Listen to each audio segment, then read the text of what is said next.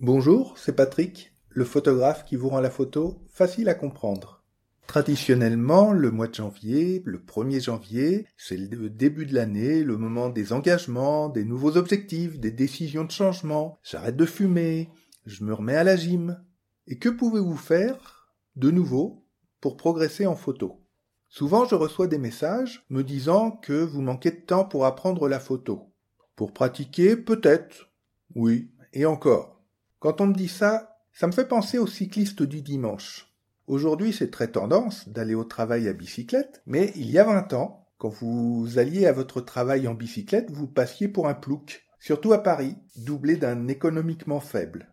Alors, le dimanche, le samedi pour certains, ils prenaient leur vélo sur le toit de la voiture, sur des porte-tout. Oui, parce que les porte-tout sur l'arrière de la voiture, c'est une des spectaculaires avancées technologiques sans doute hérité des expéditions de la NASA sur la Lune, mais avant c'était des porte-tout sur le toit. Et donc il se rendait dans un endroit ad hoc, vallée de Chevreuse, bois de Vincennes, bois de Boulogne pour les Parisiens, en tenue de dopé du Tour de France.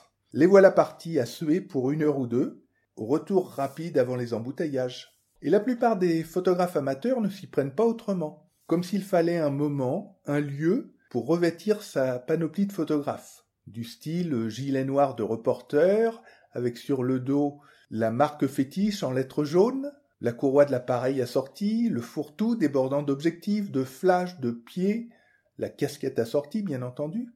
Et malheureusement, le temps de mettre toute sa panoplie, le soleil s'est caché. Non, non, c'est pas ça être photographe. On n'est pas photographe à des moments précis, savamment choisis dans son agenda.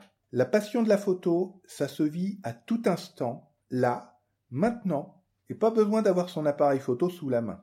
Donc ne me dites pas que vous n'avez pas le temps pour vous former. Vous êtes à table. Regardez la lumière jouer sur votre verre, sur la bouteille, sur la carafe. Imaginez comment photographier le plat qu'on vient de vous servir. Vous devriez toujours avoir avec vous une carte de visite. Une carte de visite blanche, bien sûr. Vous allez utiliser cette carte comme un réflecteur. Imaginez-vous devant une tasse de café ou une tasse de thé la lumière vient par exemple de gauche, placez votre carte de visite à droite de votre tasse côté ombre. Approchez votre carte de la tasse, puis éloignez-la. Orientez-la de droite, de gauche, inclinez-la vers le haut, le bas. Et voyez comme elle adoucit l'ombre, comme elle renvoie de la lumière dans la partie ombre. Voyez, c'est magique de jouer avec la lumière. Et c'est comme ça que vous allez apprendre la photo. Bien plus qu'en déclenchant frénétiquement à tout va. Ensuite, faites-vous un programme. Commencez par vous acheter un petit carnet à spirale. Moi, je prends des petits carnets de 100 pages en format 9 cm par 14. Je trouve les miens à monoprix. Avec une couverture glacée, je les trouve parfaits. Grâce à la spirale, vous allez pouvoir les utiliser des deux côtés. Et en plus, vous pourrez le ranger à la page en cours dans votre sac ou votre poche. D'un côté, vous notez toutes vos constatations. Vous devez toujours l'avoir sous la main avec un stylo ou un crayon papier. Le crayon, l'avantage, c'est que vous effacez. Un crayon gomme, c'est parfait.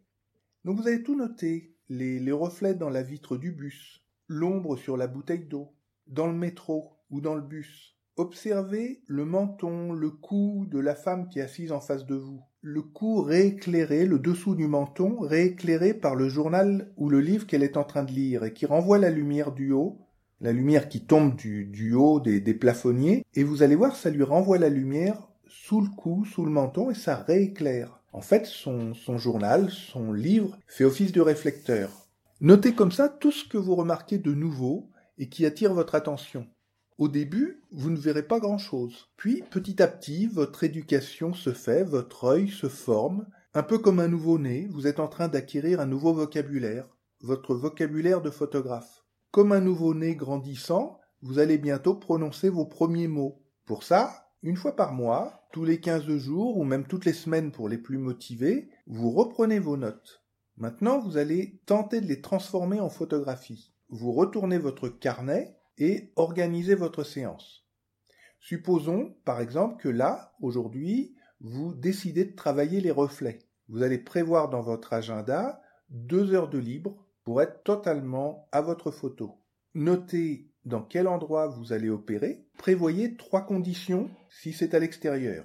Soleil, ou du moins beau temps si ce sont des photos de nuit. temps couvert, temps pluvieux sous la pluie. Vous allez noter quel appareil vous allez utiliser si vous en avez plusieurs, quel objectif, est-ce que vous allez utiliser un flash ou pas, un filtre polarisant si vous voulez travailler les reflets, peut-être un filtre gris neutre, peut-être un dégradé, éventuellement un pied photo. Notez bien vos conditions de prise de vue, faites comme un professionnel qui organise sa séance pour répondre à une commande.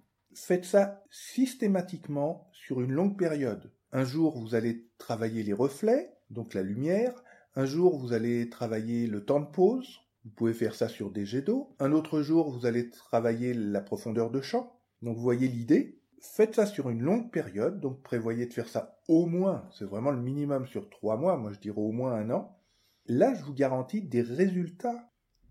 Une autre option complémentaire au carnet, c'est d'avoir toujours sur vous soit un compact, soit un téléphone qui produit des photos de qualité pour prendre vos notes de repérage. Comme ça, vous verrez tout de suite euh, ce que donnent les ombres, ce que donne le reflet, de façon photographique. Mais c'est pas obligatoire. Et là aussi, utilisez le matériel dont vous disposez. La, qualité d'une photo euh, ne tient pas à la qualité du matériel. Vous pouvez faire de très belles photos avec un simple compact et même en l'utilisant avec les modes scène si vous adoptez le bon mode scène. Parce qu'au final, même en mode scène, votre appareil, il règle l'ouverture, le diaphragme et le temps de pause, éventuellement le nombre de ISO. La, différence entre un appareil simple et un bon appareil photo, un appareil de qualité ou même un appareil de très haute qualité, la différence va se faire sur la qualité technique de la photo. C'est-à-dire que les détails vont être plus fouillés, vous allez avoir des meilleurs contrastes. La, photo de base, en fait, la qualité de la photo de base, l'intérêt qu'elle va pouvoir représenter pour les gens qui vont regarder cette photo, ne tient absolument pas à la qualité du matériel.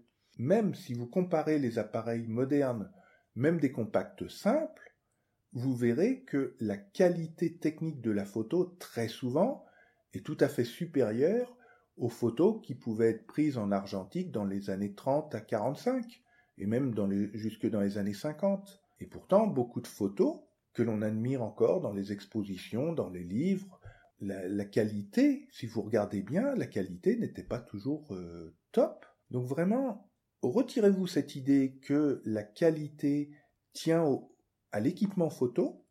Avec des choses simples, vous pouvez photographier. Je vois trop souvent des, gens qui sont passionnés par la photo et qui vivent la photo par procuration.